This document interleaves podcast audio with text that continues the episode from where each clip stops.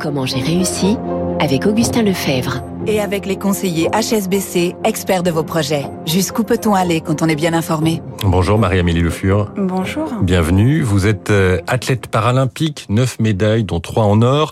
Euh, vous présidez le comité paralympique et sportif français. Vous êtes enfin administratrice du cercle de réflexion euh, sport et citoyenneté. Alors pour vous présenter, vous avez dû être amputé en 2004 à l'adolescence après un accident de scooter. Très rapidement, vous vous êtes remise à courir. L'athlétisme, c'est votre passion et donc vous avez participé depuis aux Jeux de Pékin, Londres, Rio et Tokyo.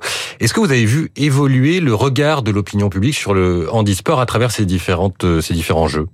Oui, effectivement. Donc, depuis le début de, ma carrière, il y a énormément de, choses qui ont évolué. Déjà de, par rapport à la place des personnes en situation de handicap dans notre dans notre société suite à la loi 2005, cette volonté d'avoir une société euh, plus inclusive et cet effet positif s'est ressenti dans le sport qui, euh, il y a 20 ans, connaissait les Jeux paralympiques, qui était capable de citer ne serait-ce qu'un athlète paralympique. Donc tout ça a changé, mais il y a encore, euh, en disant que la route est encore longue mhm. pour vraiment obtenir cette reconnaissance à la fois du sport paralympique et des sportifs paralympiques, mais aussi obtenir ce développement de l'accès au sport des personnes en situation de handicap sur l'ensemble des territoires. Parce qu'il faut bien, ce qu'il faut bien comprendre, c'est que la chance que j'ai eue, moi, à l'âge de 15 ans, de pouvoir euh, retourner très rapidement dans cet écosystème sportif, le fait d'être soutenu par mes parents, le fait de, de s'affranchir très rapidement de la contrainte euh, financière de l'achat du matériel, c'est pas le parcours courant des personnes en situation de handicap. il y a encore énormément de freins et de difficultés pour accéder au sport euh, dans notre territoire pour les personnes en situation de handicap. Mmh. Alors, pour, pour favoriser le handisport, notamment les Jeux paralympiques, est-ce que les, notamment la, question de la retransmission à la, à la télévision a été euh, cruciale alors déjà, il faut savoir que nous, à l'échelle du comité paralympique, on a pour habitude de parler de parasport mhm. pour être beaucoup plus large, plus inclusif et parler de l'ensemble des formes de, de handicap. Et bien évidemment que cette médiatisation, elle est essentielle parce que la médiatisation du sport paralympique, des parasports et des sportifs paralympiques, c'est déjà ouvrir le champ des possibles aux personnes mhm. en situation de handicap et mhm. leur montrer au travers du parcours de vie de nos sportifs de haut niveau que la pratique du sport, elle est possible, elle est accessible, que soit la forme de handicap. Et c'est vraiment lutter contre cette autocensure que nous connaissons encore actuellement auprès des personnes en situation de handicap. Et, et cette médiatisation, elle est importante aussi pour euh, engager le grand public, leur démontrer que les personnes en situation de handicap ont des capacités, ont des compétences, sont capables de faire de magnifiques performances.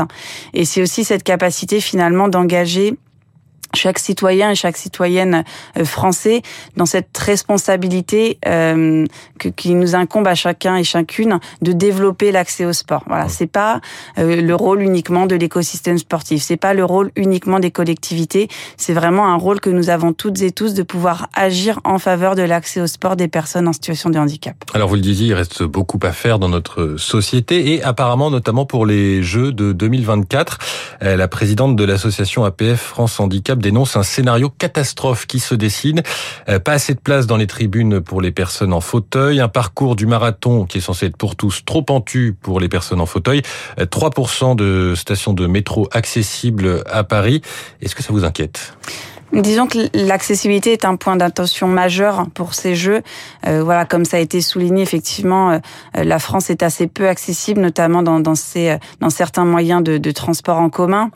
Euh, donc c'est un point d'attention majeur et il faudra vraiment que euh, le spectateur, que l'athlète qui arrive en France et qui est en situation de handicap puisse avoir une fluidité dans ses modalités de, de transport. Donc l'idée, c'est vraiment de faire en sorte que dès le début de la chaîne de transport, c'est-à-dire généralement l'arrivée par l'aéroport, les deux aéroports euh, parisiens, jusqu'au fait d'arriver soit au village, soit au site de compétition, on est vraiment une continuité, que le, le fait de passer d'une modalité de transport à une autre soit fluide, soit accessible pour les personnes en situation de handicap. Donc ça va nécessiter de réfléchir à la mise en accessibilité de certains certaines typologies euh, de transport. Ça nécessite aussi d'avoir des ressources humaines dédiées euh, à ce flux qui va être plus important que d'habitude sur le temps des, euh, des Jeux olympiques et, paralympiques. Et ça va nécessiter aussi de la formation des acteurs parce que on sait très bien que Malheureusement, pour l'instant, l'autonomie de la personne en situation de handicap dans les transports n'est pas réelle. Bien souvent, c'est des ressources humaines qui viennent pallier euh, à un manque d'accessibilité. Il faut avoir donc plus de ressources humaines dédiées sur le temps des jeux, mais aussi avoir une formation euh, beaucoup plus accessible et penser aussi à la formation des chauffeurs de taxi et à la mise en accessibilité de la flotte de véhicules pour faire en sorte que nous puissions pallier au fait que le métro historique n'est pas accessible aux personnes en situation de handicap.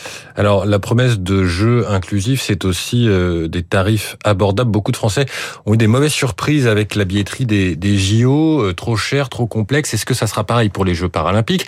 Et surtout, est-ce que vous encouragez ben, les déçus euh, des Jeux olympiques à venir découvrir les Jeux paralympiques?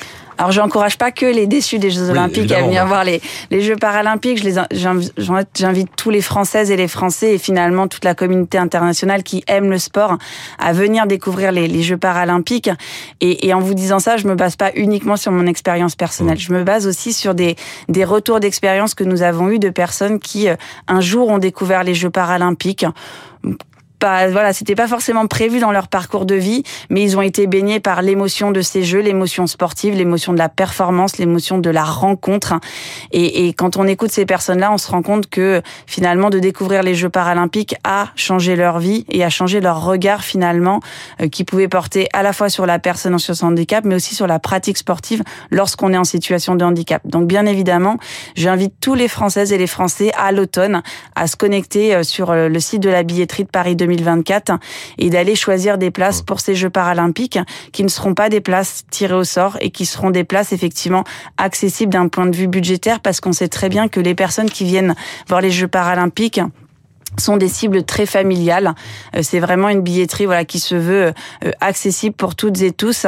Et l'idée, ce sera vraiment de venir voilà supporter euh, l'ensemble des Françaises et des Français. Et j'invite aussi, en ce sens, les citoyens et les citoyennes à découvrir qui sont les sportifs mhm. paralympiques, qui sont les visages de, de, cette équipe de France pour vraiment nous supporter, supporter nos, nos futurs médaillés français, voilà, de la plus belle des façons. La billetterie pour les Jeux paralympiques qui ouvre euh, en octobre. Euh, bah écoutez, merci Marie-Amélie Le Fur, euh, présidente du comité paralympique et sportif français d'avoir répondu ce matin aux questions de Radio Classique. Il est 6h45 dans un instant le journal de l'économie.